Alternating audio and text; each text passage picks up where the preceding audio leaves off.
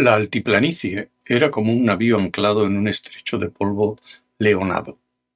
El cabal zigzagueaba entre orillas escarpadas, y de un muro a otro corría a través del valle una franja de verdor, el río y sus campos contiguos. En la proa de aquel navío de piedra, en el centro del estrecho, y como formando parte del mismo, se levantaba, como una excrescencia geométrica de la roca desnuda, el pueblo de Malpaís. Bloque sobre bloque, cada piso más pequeño que el inmediato inferior, las altas casas se levantaban como pirámides escalonadas y truncadas en el cielo azul. A sus pies yacían un batiburrillo de edificios bajos y una maraña de muros. En tres de sus lados se abrían sobre el llano sendos precipicios verticales. Unas pocas columnas de humo ascendía verticalmente en el aire inmóvil y se desvanecían en lo alto. Qué raro es todo esto, dijo Lenina. Muy raro. Era su expresión condenatoria favorita. No me gusta. Y tampoco me gusta este hombre. Señaló al guía indio que debía llevarles al pueblo. Tales sentimientos, evidentemente, eran recíprocos. El hombre les precedía y, por tanto, solo le veían la espalda, pero aún ésta tenía algo hostil. Además, agregó Lenina, bajando la voz, apesta. Bernard no intentó negarlo. Siguieron andando. De pronto fue como si el aire todo hubiese cobrado ritmo y latiera con el movimiento incansable de la sangre. Allá arriba, en Malpaís, los tambores sonaban. Involuntariamente sus pies se adaptaron al ritmo de aquel misterioso corazón y aceleraron el paso. El sendero que seguían los llevó al pie del precipicio. Los lados o costados de la gran altiplanicie torreaban por encima de ellos, casi a cien pies de altura. Ojalá hubiésemos traído el helicóptero, dijo Lenina levantando la mirada con enojo ante el muro de roca. Me fastidia andar. ¿Y en el suelo uno se siente tan pequeño a los pies de una colina? Cuando estaban en mitad de la ascensión, un águila pasó volando tan cerca de ellos que sintieron en el rostro la ráfaga de aire frío provocada por sus alas. En una grieta de la roca veíase un montón de huesos. El conjunto resultaba opresivamente extravagante, y el indio despedía un olor cada vez más intenso. Salieron por fin del fondo del barranco a plena luz del sol. La parte superior de la planicie era un llano liso, rocoso.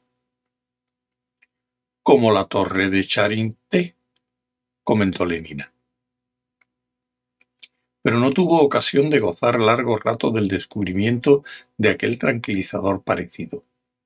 El rumor aterciopelado de unos pasos los obligó a volverse. Desnudos desde el cuello hasta el ombligo, con sus cuerpos morenos pintados con líneas blancas, como pistas de tenis de asfalto, diría Lenina más tarde, y sus rostros inhumanos cubiertos de arabescos escarlata, negro y ocre, los indios se acercaban corriendo por el sendero. Llevaban los negros cabellos trenzados con pieles de zorro y franelas rojas. Pendían de sus hombros sendos mantos de plumas de pavo. Y enormes diademas de plumas formaban alegres halos en torno a sus cabezas. A cada paso que daban, sus brazaletes de plata y sus pesados collares de hueso y de cuentas de turquesas entrechocaban y sonaban alegremente.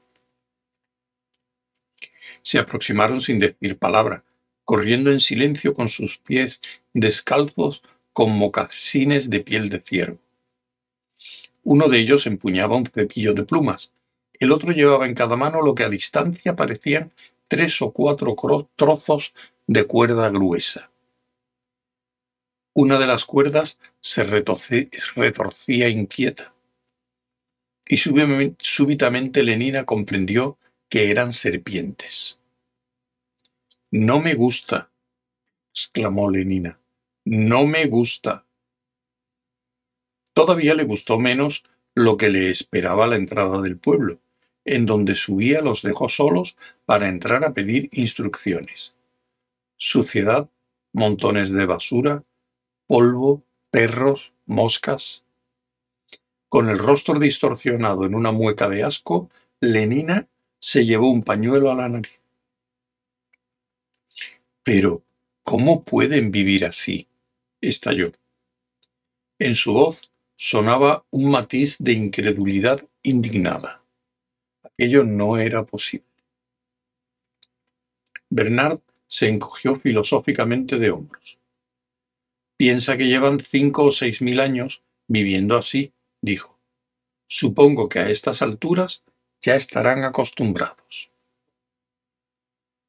Pero la limpieza nos acerca a la fordeza, insistió Lenina. Sí, y civilización es esterilización, prosiguió Bernardo, completando así, en tono irónico, la segunda lección hipnopédica de higiene elemental. Pero esta gente no ha oído hablar jamás de nuestro Ford y no está civilizada. Por consiguiente, es inútil que... ¡Oh, mira! exclamó Lenina, cogiéndose de su brazo. Un indio casi desnudo descendía muy lentamente por la escalera de mano de una casa vecina, peldaño tras peldaño, con la temblorosa cautela de la vejez extrema. Su rostro era negro y aparecía muy arrugado como una máscara de obsidiana. Su boca desdentada se hundía entre sus mejillas. En las comisuras de los labios y a ambos lados del mentón pendían sobre la piel oscura unos pocos pelos largos y casi blancos. Los cabellos largos y sueltos colgaban en mechones grises a ambos lados de su rostro. Su cuerpo aparecía encorvado y flaco hasta los huesos, casi descarnado. Bajaba lentamente, deteniéndose en cada peldaño antes de aventurarse a dar otro paso. Pero, ¿qué le pasa? susurró Lenina. En sus ojos se leía el horror y el asombro. Nada. Sencillamente es viejo, contestó Bernardo, aparentando indiferencia, aunque no sentía tal. ¿Viejo? repitió Lenina. Pero también el director es viejo. Muchas personas son viejas, pero no son así. Porque no les permitimos ser así las preservamos de las enfermedades. Mantenemos sus secreciones internas equilibradas artificialmente, de modo que conserven la juventud. No permitimos que su equilibrio de magnesio-calcio descienda por debajo de lo que era en los 30 años. Les damos transfusiones de sangre joven. Estimulamos de manera permanente su metabolismo. Por esto no tienen ese aspecto. En parte, agregó, porque la mayoría mueren antes de alcanzar la edad de este viejo. Juventud casi perfecta hasta los 60 años. Y después, plas, el final. Pero Lenina no le escuchaba. Miraba al viejo, que seguía bajando lentamente. Al fin, sus pies tocaron el suelo. Y se volvió. Al fondo de las profundas órbitas los ojos aparecían extraordinariamente brillantes, y la miraron un largo momento sin expresión alguna, sin sorpresa, como si Lenina no se hallara presente. Después, lentamente con el espinazo doblado, el viejo pasó por el lado de ellos y se fue. Pero... Esto es terrible, susurró Lenina. Horrible. No debimos haber venido. Buscó su ración de soba en el bolsillo, solo para descubrir que, por un olvido sin precedentes, se había dejado el frasco en la hospedería. También los bolsillos de Bernard se hallaban vacíos. Lenina tuvo que enfrentarse con los horrores de Malpaís sin ayuda alguna. Y los horrores se sucedieron a sus ojos rápidamente, sin descanso. El espectáculo de dos mujeres jóvenes que amamantaban a sus hijos con su pecho la sonrojó y la obligó a apartar el rostro. En toda su vida no había visto jamás indecencia como aquella. Lo peor era que, en lugar de ignorarlo delicadamente, Bernard no cesaba de formular comentarios sobre aquella repugnante escena vivípara. ¡Qué relación tan maravillosamente íntima! dijo en un tono deliberadamente ofensivo. ¿Qué intensidad de sentimientos debe generar? A menudo pienso que es posible que nos hayamos perdido algo muy importante por el hecho de no tener madre.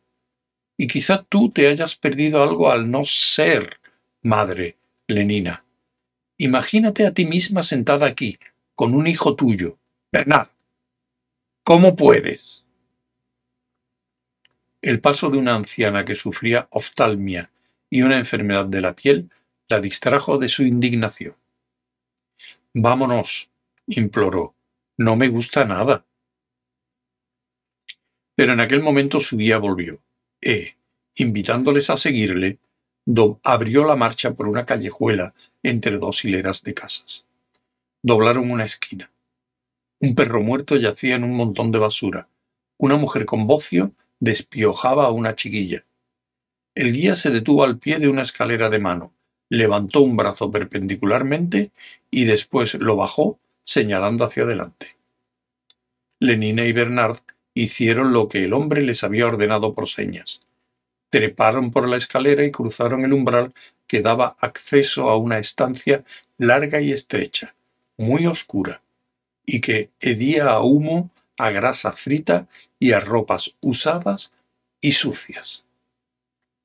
Al otro extremo de la estancia se abría otra puerta, a través de la cual les llegaba la luz del sol y el redoble, fuerte y cercano, de los tambores. Salieron por esta puerta y se encontraron en una espaciosa terraza. A sus pies, encerrada entre casas altas, se hallaba la plaza del pueblo, atestada de indios. Mantas de vivos colores y plumas en las negras cabelleras, y brillo de turquesas y de pieles negras relucían por el sudor. Lenina volvió a llevarse el pañuelo a la nariz. En el espacio abierto situado en el centro de la plaza había dos plataformas circulares de ladrillo y arcilla apisonada que, evidentemente, eran los tejados de dos cámaras subterráneas, porque en el centro de cada plataforma había una escotilla abierta, a cuya negra boca asomaba una escalera de mano. Por las dos escotillas salía un débil son de flautas casi ahogado por el redoble incesante de los tambores. Se produjo de pronto una explosión de cantos. Cientos de voces masculinas gritando brillosamente al unísono, en un estallido metálico, áspero. Unas pocas notas muy prolongadas y un silencio, el silencio tonante de los tambores. Después, aguda, en un chillido desafinado, la respuesta de las mujeres. Después, de nuevo los tambores, y una vez más la salvaje afirmación de virilidad de los hombres. Raro, sí, el lugar era raro, y también la música, y no menos los vestidos, y los bocios, y las enfermedades de la piel y los viejos. Pero, en cuanto al espectáculo en sí, no resultaba especialmente raro. Me recuerda un canto de comunidad de casta inferior, dijo a Bernard. Pero poco después le recordó mucho menos aquellas inocentes funciones, porque de pronto de aquellos sótanos circulares había brotado un ejército fantasmal de monstruos. Cubiertos con máscaras horribles o pintados hasta perder todo aspecto humano, habían comenzado a bailar una extraña danza alrededor de la plaza vueltas y más vueltas, siempre cantando, vueltas y más vueltas, cada vez un poco más deprisa. Los tambores habían cambiado y acelerado su ritmo, de modo que ahora recordaban el latir de la fiebre en los oídos. Y la muchedumbre había empezado a cantar como los danzarines, cada vez más fuerte. Primero una mujer había chillado y luego otra y otra como si las mataran. De pronto el que conducía a los danzarines se destacó de la hilera, corrió hacia una caja de madera que se hallaba en un extremo de la plaza, levantó la tapa y sacó de ella un par de serpientes negras. Un fuerte alarido brotó de la multitud, y todos los demás danzarines corrieron hacia él, tendiendo las manos. El hombre arrojó las serpientes a los que le llegaron primero y se volvió hacia la caja para coger más. Más y más. Serpientes negras, pardas y moteadas, que iba arrojando a los danzarines. Después la danza se reanudó con otro ritmo. Los danzarines seguían dando vueltas, con sus serpientes en las manos y serpenteando a su vez, con un movimiento ligeramente ondulatorio de rodillas y caderas. Vueltas y más vueltas. Después el jefe dio una señal, y una tras otra todas las serpientes fueron arrojadas al centro de la plaza. Un viejo salió de subterráneo y les arrojó harina de maíz. Por la otra escotilla apareció una mujer y les arrojó agua de un jarro negro. Después el viejo levantó una mano y se hizo un silencio absoluto, terrorífico. Los tambores dejaron de sonar. Pareció como si la vida hubiese tocado a su fin. El viejo señaló hacia las dos escotillas que daban entrada al mundo inferior, y lentamente levantadas por manos invisibles, desde abajo emergieron de una de ellas la imagen pintada de un águila, y de la otra la de un hombre desnudo y clavado en una cruz. Emergieron y permanecieron suspendidas aparentemente en el aire, como si contemplaran el espectáculo. El anciano dio una palmada. Completamente desnudo, excepto una breve toalla de algodón blanca, un muchacho de unos dieciocho años salió de la multitud y quedóse de pie ante él, con las manos cruzadas sobre el pecho y la cabeza agacha. El anciano trazó la señal de la cruz sobre él y se retiró. Lentamente el muchacho empezó a dar vueltas en torno del montón de serpientes que se retorcían.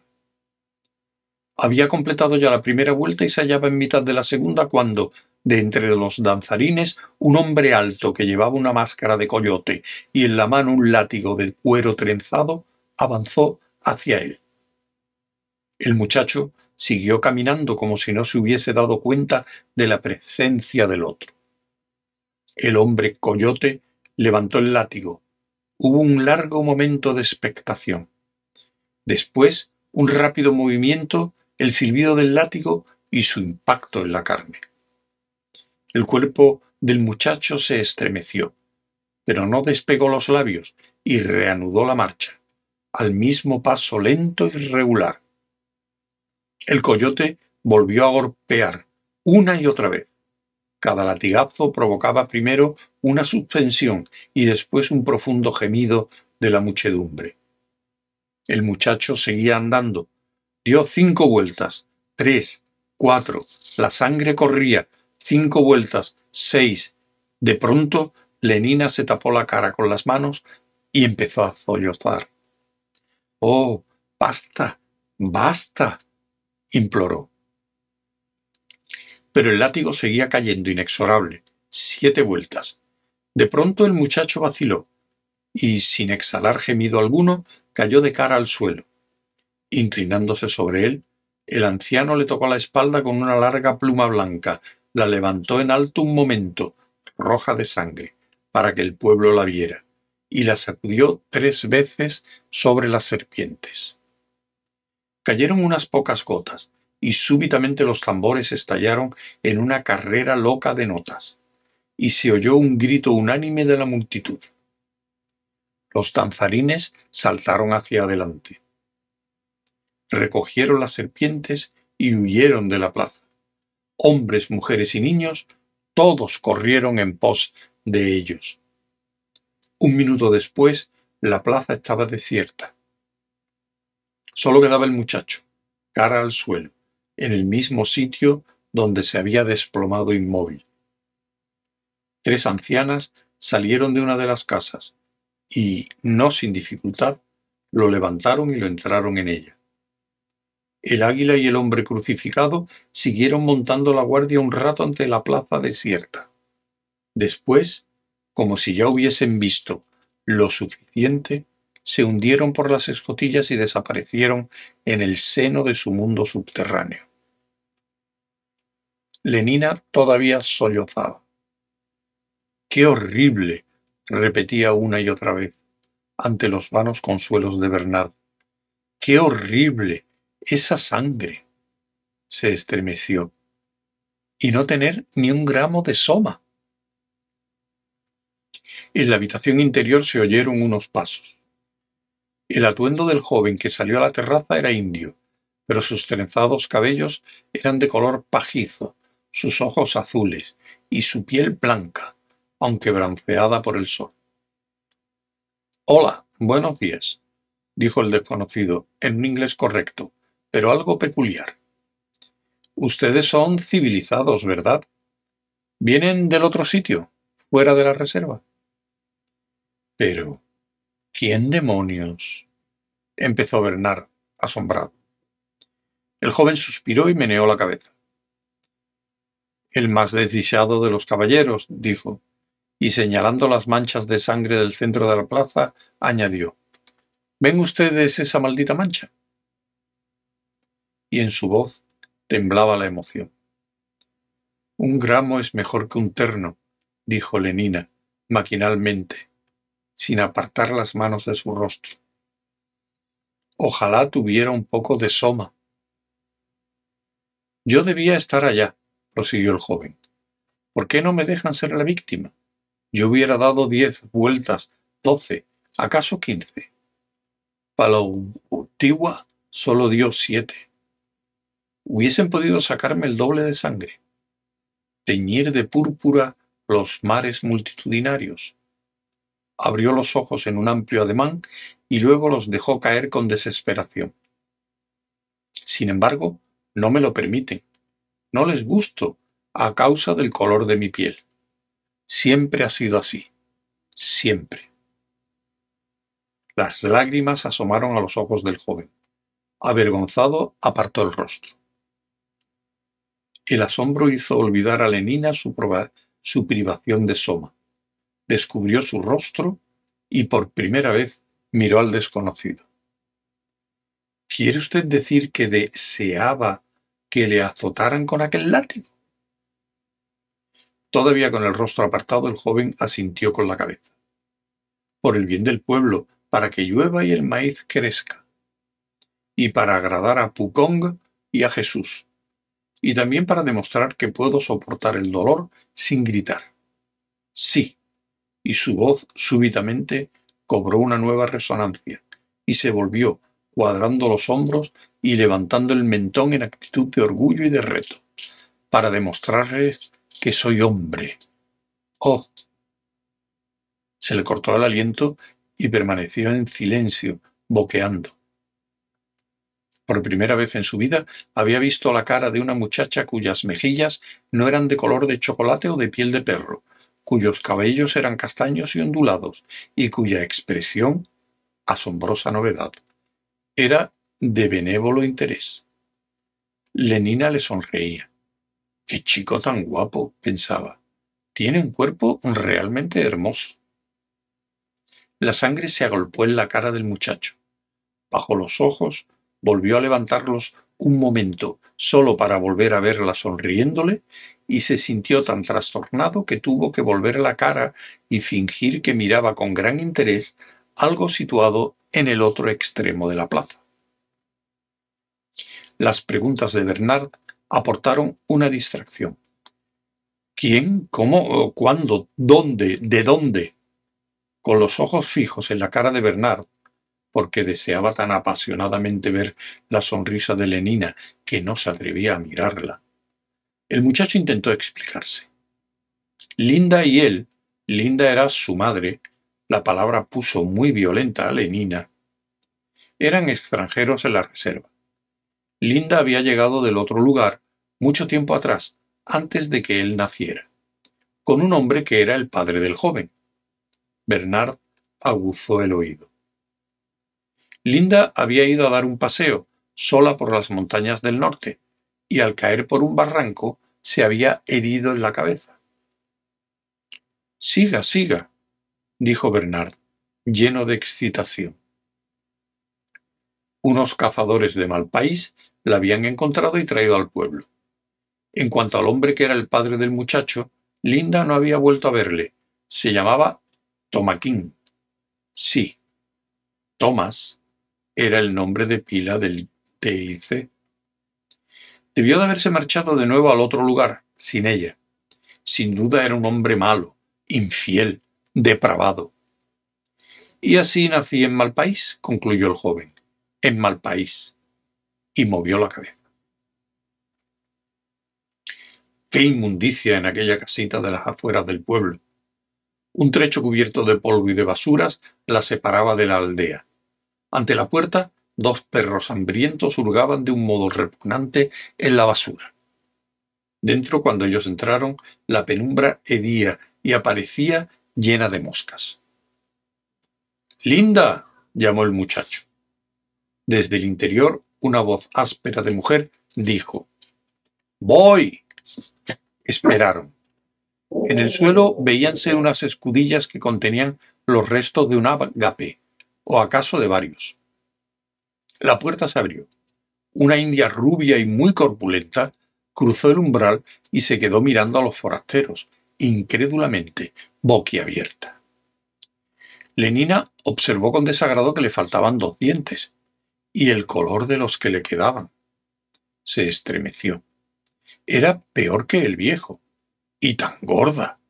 Una cara abotargada, cubierta de arrugas, y aquellas mejillas flácidas con manchas purpúreas, y aquellas venas rojas en la nariz, y aquellos ojos inyectados en sangre, y aquel cuello, aquel cuello, y la manta que llevaba en la cabeza vieja y sucia, y bajo la túnica áspera de color pardo aquellos pechos enormes, la redondez del estómago, las caderas.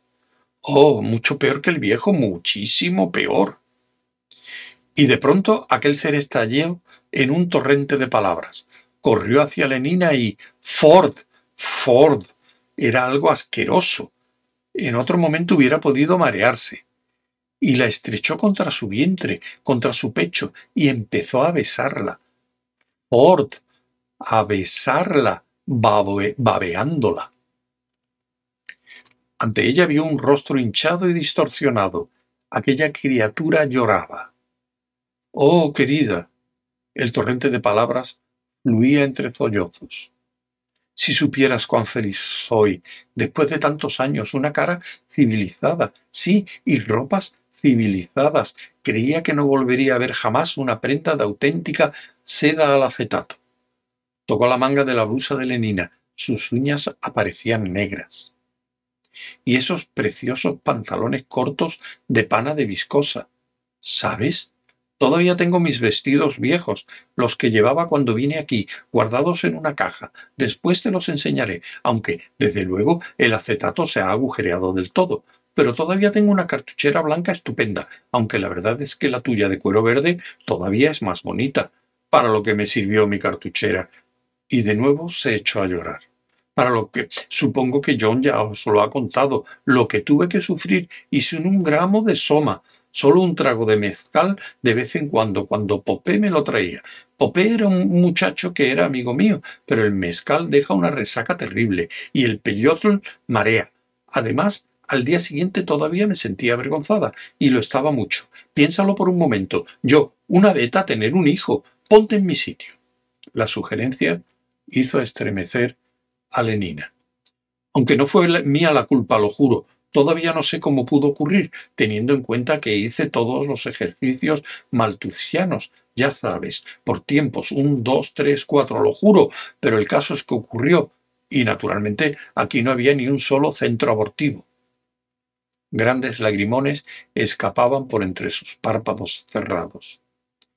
Y el viaje de regreso a Stoke Pouch, en avión por la noche.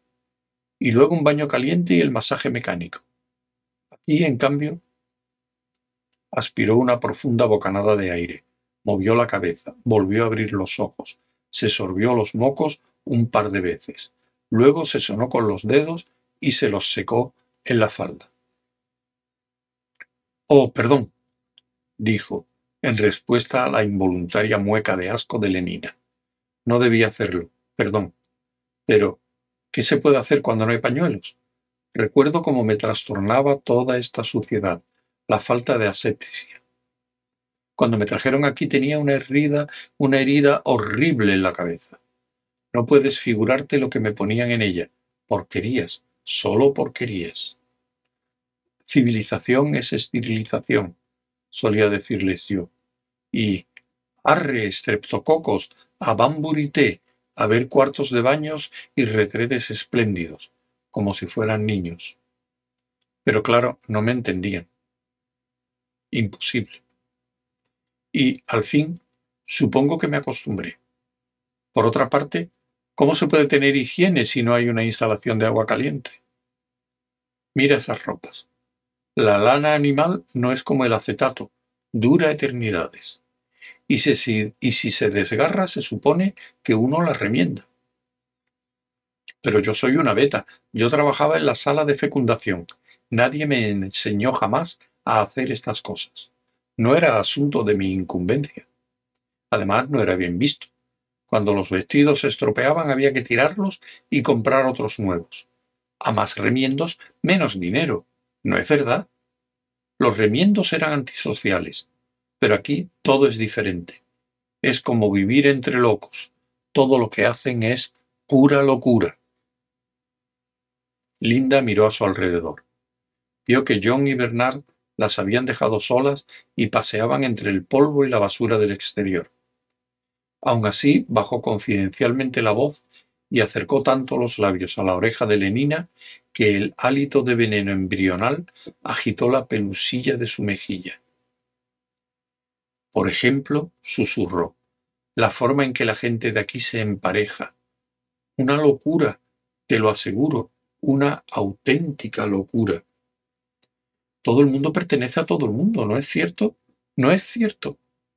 insistió, tirando a Lenina de la manga. Lenina, apartando la cabeza, asintió, soltó el aire que hasta entonces había contenido y aspiró una nueva bocanada relativamente libre de malos olores. Pues bien, prosiguió Linda, aquí se supone que una solo puede pertenecer a otra persona y si aceptas tratos con otros hombres, te consideran mala y antisocial. Te odian y te desprecian. Una vez acudió un grupo de hombres y armaron un escándalo porque sus hombres venían a verme. Bueno, ¿y por qué no? Y me pegaron la gran paliza. Fue horrible. No, no puedo contártelo. Linda se tapó la cara con las manos y se estremeció. Son odiosas, las mujeres de aquí, locas, locas y crueles. Y desde luego no saben nada de ejercicios maltusianos, ni de frascos, ni de decantación, ni de nada. Por esto constantemente tienen hijos, como perras. Es asqueroso. Y pensar que yo, oh Ford, Ford, Ford. Y sin embargo, John fue un gran consuelo para mí. No sé qué hubiera hecho yo sin él, a pesar de que se ponía como loco cada vez que un hombre... ya cuando era niño, no creas. Una vez, cuando yo era mayorcito, quiso matar al pobre Wahuisiwa o a Popé, no lo recuerdo bien, solo porque alguna vez que otra venían a verme. Nunca logré que comprendiera que así es como debían obrar las personas civilizadas. Yo creo que la locura es contagiosa. En todo caso, John parece habérsela contagiado de los indios, porque, naturalmente, convivió mucho con ellos. A pesar de que se portaban muy mal con él y no le dejaban hacer lo que los demás muchachos hacían. lo cual, en cierta manera, fue una suerte, porque así me fue más fácil condicionarle un poco, aunque no tienes idea de cuán difícil es. Hay tantas cosas que una no sabe. No tenía por qué saberlas, claro. Quiero decir que, cuando un niño te pregunta cómo funciona un helicóptero o quién hizo el mundo, bueno, ¿qué puedes contestar si eres una beta y siempre has trabajado en la sala de fecundación? ¿Qué puedes contestar?